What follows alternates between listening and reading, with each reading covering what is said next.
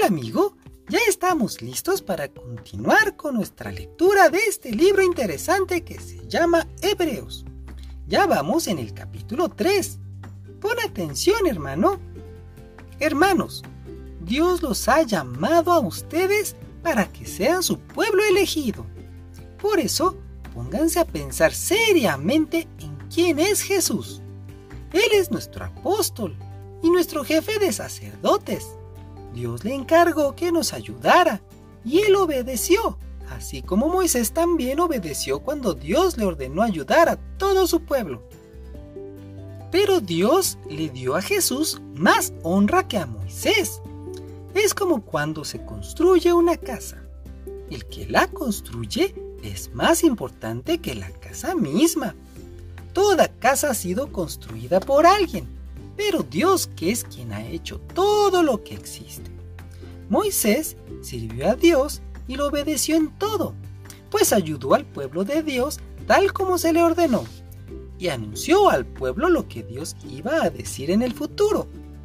Pero Cristo, que es el Hijo de Dios, es obediente y ayuda a este pueblo de Dios, que somos nosotros.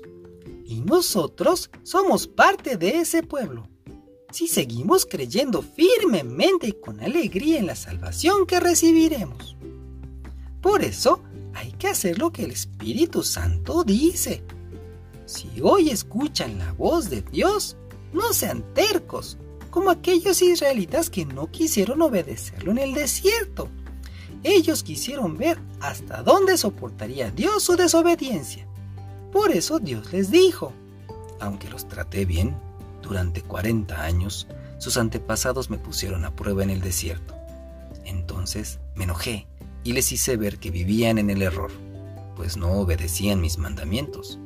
Por eso, ya enojado decidí, no voy a permitirles entrar en la tierra prometida, donde los habría hecho descansar. Cuidado, hermanos, no piensen en lo malo ni dejen de confiar en Dios. Él vive para siempre para que no se aparten de él.